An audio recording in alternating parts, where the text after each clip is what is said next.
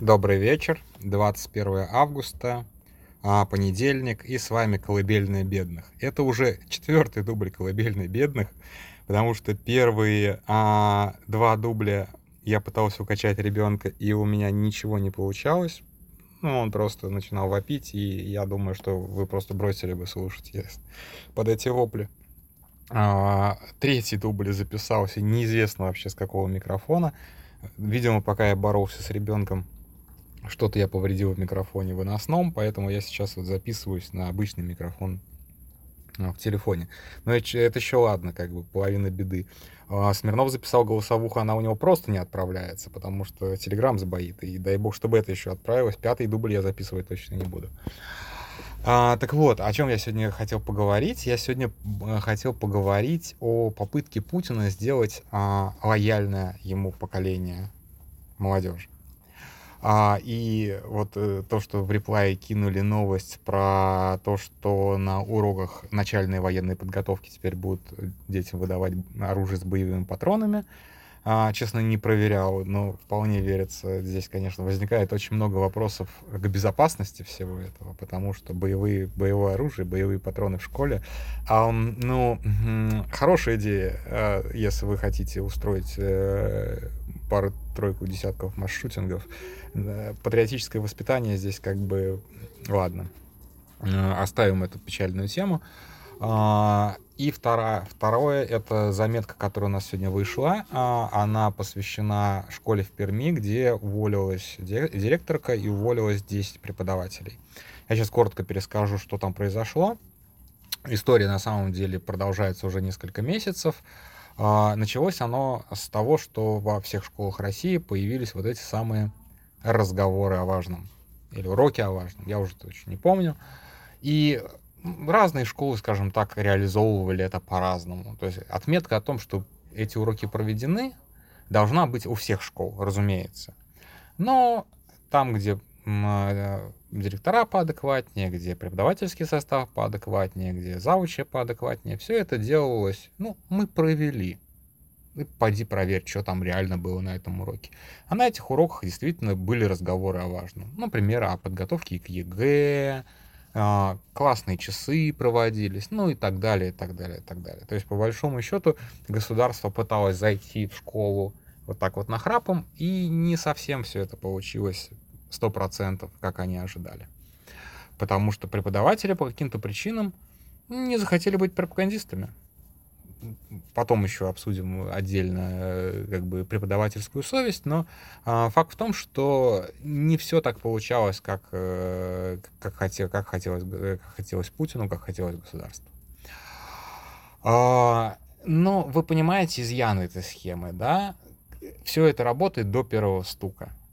А кто может настучать? Разумеется, родители. Потому что есть родительские чаты, и достаточно одного фаната войны на всю школу, чтобы все это рухнуло. Примерно так это и произошло в Пермской школе. Там, правда, еще хуже произошло. А, начнем с того, что это не очень обычная школа. Она с углубленным изучением немецкого языка а, сотрудничала с Гёте-институтом. Видимо, уже больше не будет сотрудничать. Я не помню, Гёте-институт у нас нежелательный уже или нет. Но это не важно. А, но самое главное, школьники, которые в Перми сдавали а, языковые экзамены на немецком, уже от, них не требовали переэкзаменовки в немецких колледжах. И это очень круто, потому что если вы хотите, чтобы ваш ребенок получил образование за границей, ну, это нужно очень много денег. Или вот такие вот варианты. Ну, там разные еще варианты есть подешевле, но вот как бы а, такая вот хорошая школа для Перми, это действительно был подарок, и они действительно какое-то количество учеников, несколько десятков, каждый год они отправляли в Германию учиться. Это классно. А, и вот появляется один из родителей, который говорит, а давайте я вам приведу на урок настоящего живого ветерана СВО. А, преподаватели говорят, нет. Он приводит с собой а, поддержку чиновников из э, департамента образования. Те начинают давить. Преподаватели все равно отказываются. Все это доходит, скандал доходит до того, что на уроки начинают ходить э, ФСБшники, буквально начинают ходить ФСБшники, ФСБшники начинают ходить на экзамены, в том числе на вот эти вот языковые экзамены, и тупой ФСБшник начинает требовать, чтобы ему переводили, что там сейчас ребенок говорит на немецком, потому что, естественно, немецкого-то он не понимает, этот ФСБшник. Вот, и там даже смешной эпизод э, в плане того, что э, этот ФСБшник еще там после экзамена должна была быть экскурсия в пещеры, и он пытался напроситься и напросился на экскурсию, и пытался запрыгнуть в машину с, э, собственно, вот этим преподавателем-немцем, который не из школы, а приехал из посольства принимать экзамены. То есть вот, вот до такого идиотизма дошла вот эта ситуация. И преподаватели прекрасно понимали, что им придется уйти или, или уйти, или согласиться на эти условия стать пропагандистами. И вот э, наша собеседница, она анонимная, она рассказывает, э, что, собственно, произошло, почему они решили уволиться, потому что если раньше вот эти вот разговоры о важном можно было вести за закрытыми дверями, и действительно, черт его знает, что там происходит, далеко не всегда тебя дети сдадут, правильно же, а, то теперь, она говорит, будет как в остальных школах. Все двери открыты, а завуч ходит по коридорам и контролирует, что происходит в классах, правильно ли там говорят, ведут вот эти вот самые разговоры о важном, в правильном ли ключе. Поэтому, конечно же, при таком контроле уже скрывать то, что ты говоришь не то, что от тебя ожидает государство, уже невозможно, и поэтому они ушли, они уволились. Понятно, что далеко не вся школа уволилась, 10 э, человек — это далеко не вся школа, и там а, собеседница наша говорит, что часть э, преподавательского состава поддерживает войну. Ну, я думаю, что большая часть, как всегда, просто держит э, нос по ветру, э, держит, э, как бы колеблется с генеральной линией партии, и поэтому, в общем-то, понятно. И школа-то не уничтожена в плане того, что отбоя от преподавателя нет. Я думаю, что очень многие пермские учителя с удовольствием пойдут работать в эту школу, потому что, как бы, ну, хорошая школа, что бы не поработать с хорошими детьми. С хорошими детьми проще работать. Э, Смирнов работал с детьми Э, из неблагополучных районов. Вот он лучше расскажет, конечно, как, каково это быть учителем, каково это быть преподавателем. А, вот. А, но а, в чем здесь как бы прикол? В том, что, как ни странно, да, вот э, мы всегда считаем школу одним из таких оплотов путинизма, и это действительно так, если это речь идет о выборах. То есть, как бы, да, на выборах действительно большая часть э, избирательных комиссий это учителя, и они занимаются фальсификациями. Это абсолютно так. Но когда э, речь э, заходит о непосредственно преподавательской, то есть профессиональной работе педагога, как-то у них иногда, не у всех, ну, у какого-то количества включается совесть. И это очень интересно, потому что, э, ну, то есть понятно, что вот как бы э, то, что касается выборов, это вот как бы такая немножечко посторонняя деятельность, ну, типа шабашки. Ну, как бы срубить денег на шабашки, ну, нормально, типа, да. Там, как бы, там совесть, она вот не поднимается, не поднимает головы. А когда это речь идет о том, что как бы, детям нужно прочесать мозги в военную сторону, вот тут как бы у преподавателя, у преподавателя начинается вот такой вот как бы не открытый протест, проти... мы не видели и не слышали ни о каких открытых протестах преподавателей, ну, кроме, наверное, этого случая. И то они хотели же по-тихому все сделать. Но очень многие, естественно, просто саботируют. Происходит просто массовый, происходил, по крайней мере, массовый саботаж э, вот этой вот военной пропаганды. Это очень круто. То есть, как бы, э, если говорить об институтах, да, то вот как институт образования у нас его коррумпировали, коррумпировали, его загоняли в Единую Россию, загоняли в Единую Россию, а, прогружали э, школы э, госпропаганды, прогружали, а все-таки как бы совсем этот институт уничтожить все-таки не удалось. Ну, теперь как бы у Путина есть еще время и еще возможности, чтобы это сделать. Как он это делает? Вообще, на самом деле, я вот сколько себя помню, как журналиста, я всегда слышал от чиновников, давайте выделим еще отдельные деньги на патриотическое воспитание молодежи. Молодежь у нас должна быть патриотичная, она должна любить родину. Всегда подразумевалось под этим, что мальчики должны идти в армию. Потому что главная как бы задача э, патриотического воспитания — подготовить э, ребенка к тому, что он 18 лет приходит в военкомат, э, без сопротивления проходит медкомиссию и отправляется в войска. Не надо себя обманывать тем, что вот патриотическое воспитание для того, чтобы родину любили. любили. Нет, патриотическое воспитание нужно только для одного, для того, чтобы мальчики отправились в военкомат. Девочки здесь даже не субъект. Немножечко как бы здесь сексизма поднапущу, скажем так. Вот, то есть, как бы, девочки не подлежат призыву, все очень просто. А, поэтому, конечно же, вся вот эта вот, э, вся эта суета по, по поводу по, по, патриотического воспитания в основном касалась подготовки к армии, всегда. А, и каждый год бюджеты на это а, патриотическое воспитание росли, росли, росли, росли, росли, росли. А, и, как правило, все равно эти бюджеты уходили не на, они на школу в целом, конечно, уходили, но в основном они как бы аккумулировались в вполне конкретных вещах, где действительно государству удавалось что-то сделать. Это всяческие кадетские классы, казачьи классы, а, классы Следственного комитета отдельные, чуть ли не классов синовцев отдельные есть, ну, то есть где вот Э, дети, дети сотрудников непосредственно учатся, или наоборот, где э, родители ушлые такие, вот мы сейчас отправим нашего а, буйного подростка в кадетский класс, там, ему, там его немножечко пообломают, мы-то не можем как бы дисциплинировать своего ребенка, вот сейчас там ему как бы вправят мозги. Очень много, кстати, таких родителей. А, и отправляли в кадетский класс, и там действительно, наверное, что-то получалось я не знаю, как бы. Но опять же мы видим, что молодые люди с удовольствием записываются в силовые структуры. Это есть. И выпускники этих классов, э, я вижу, как бы они есть, они есть на войне, например.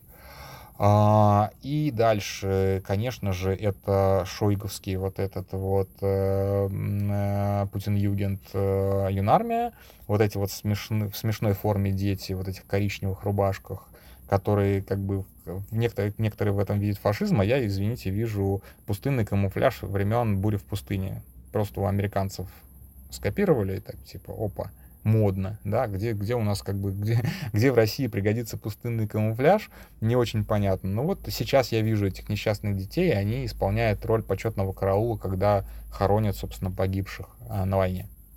А, на это тратилось очень много денег, тратится много денег, и еще будет потрачено очень много денег. Вот еще один путинский комсомол сейчас делает, э, движение первых, или как оно так называется, 19 миллиардов ему как раз выдали.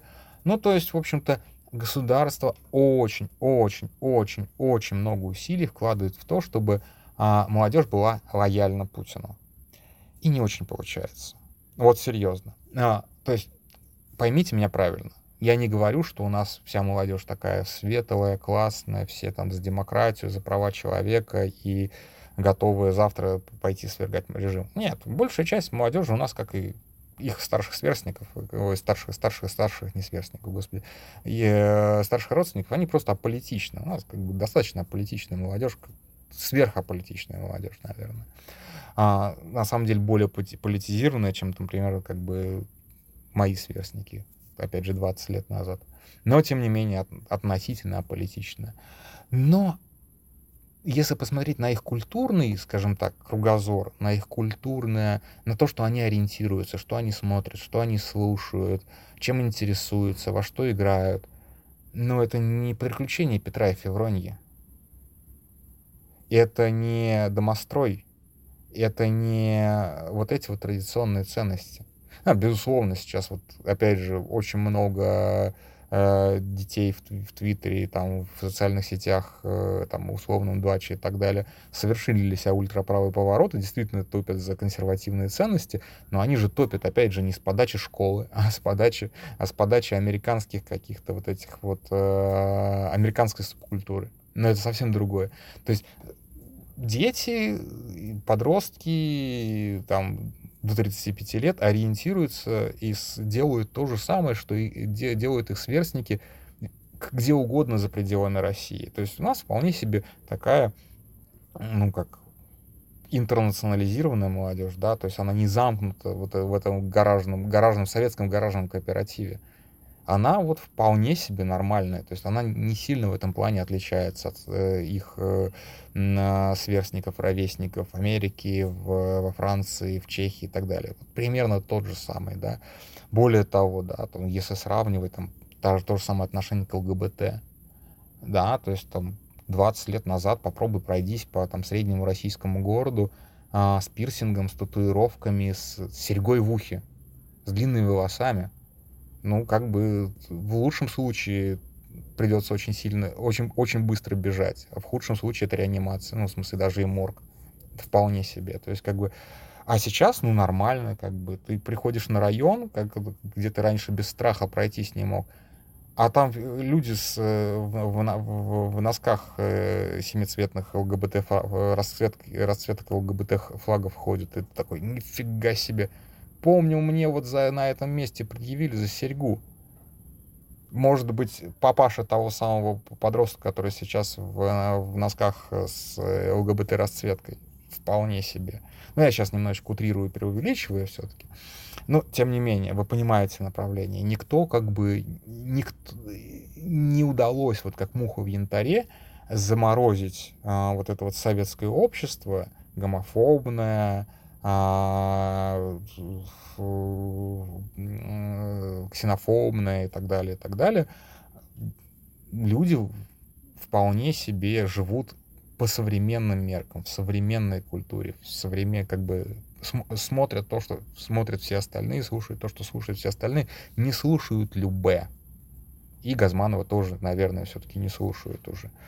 Поэтому, конечно же, на молодежь государство имеет наименьшее влияние. И это прям очень хорошо, и это слава богу. А, но Путину, конечно же, хотелось бы быть популярным и в этой среде. Но не получается. Не получается, то есть молодежи не получается продать войну.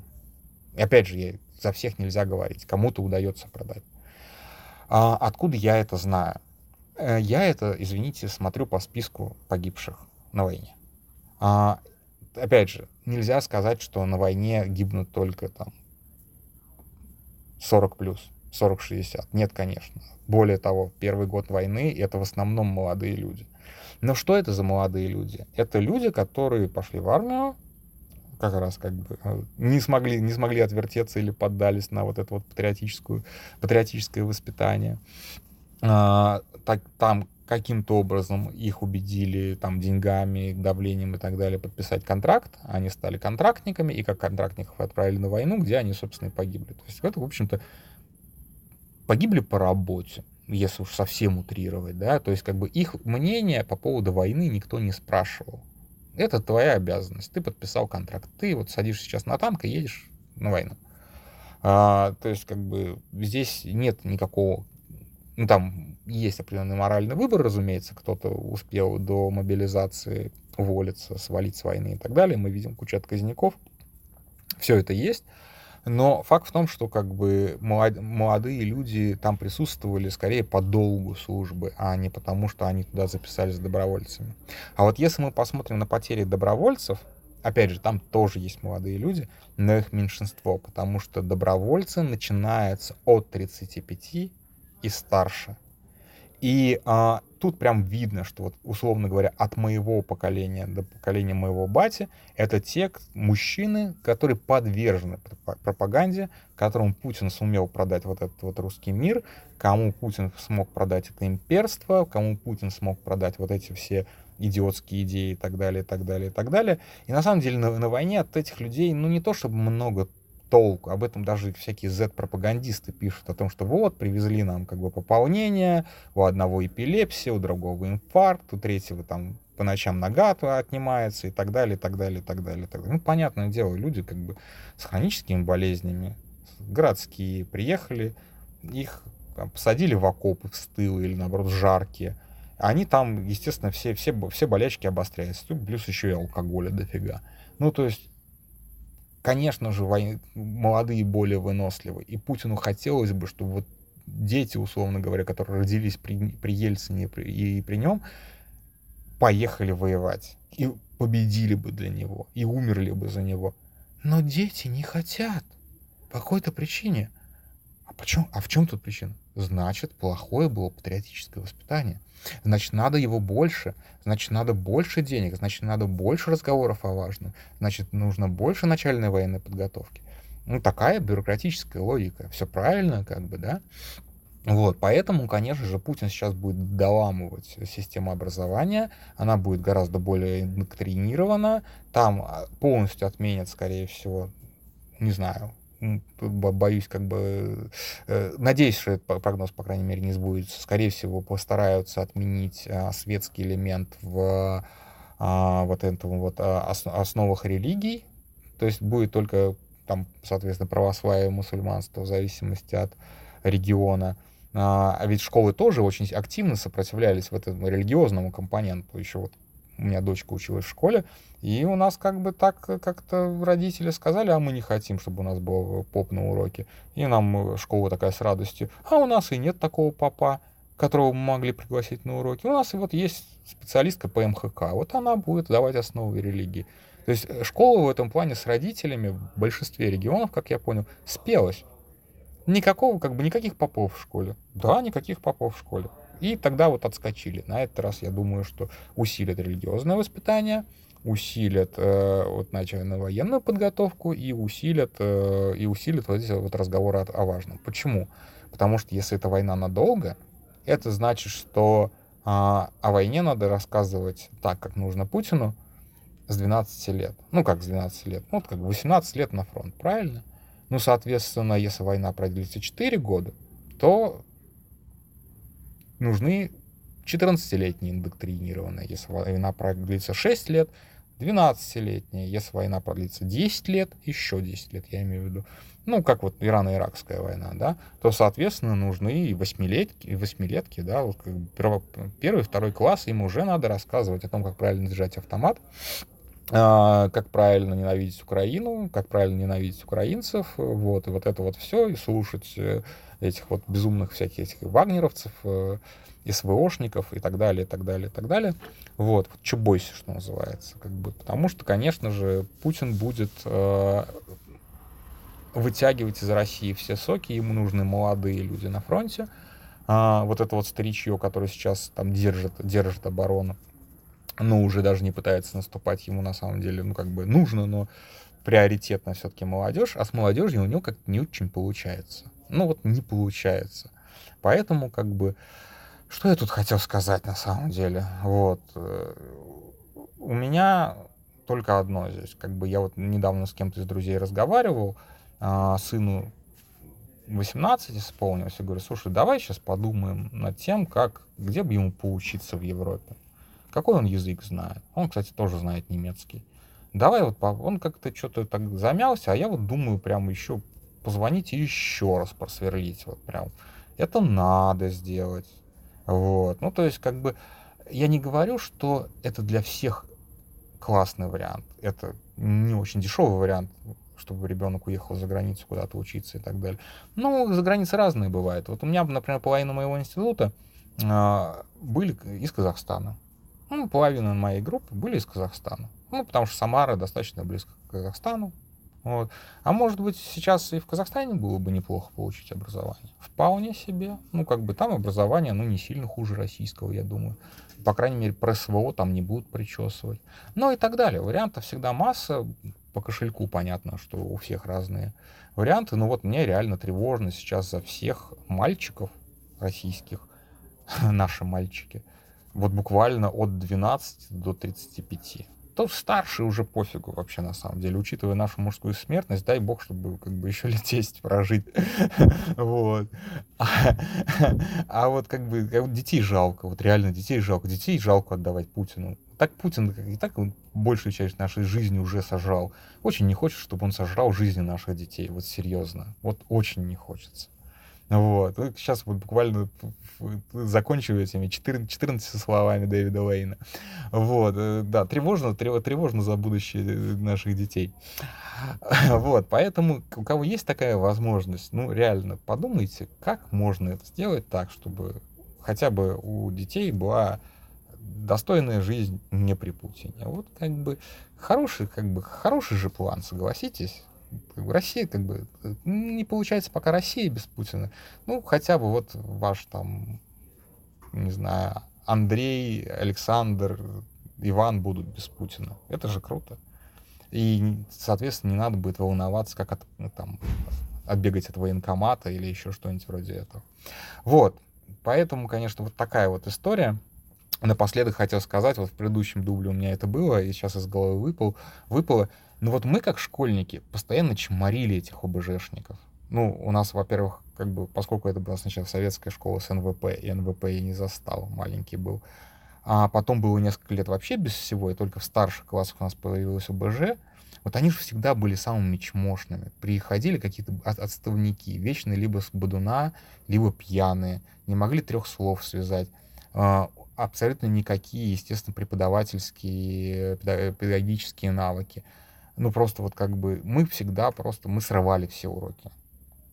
Вот наш патриотизм был в том, что мы срывали все уроки ОБЖ.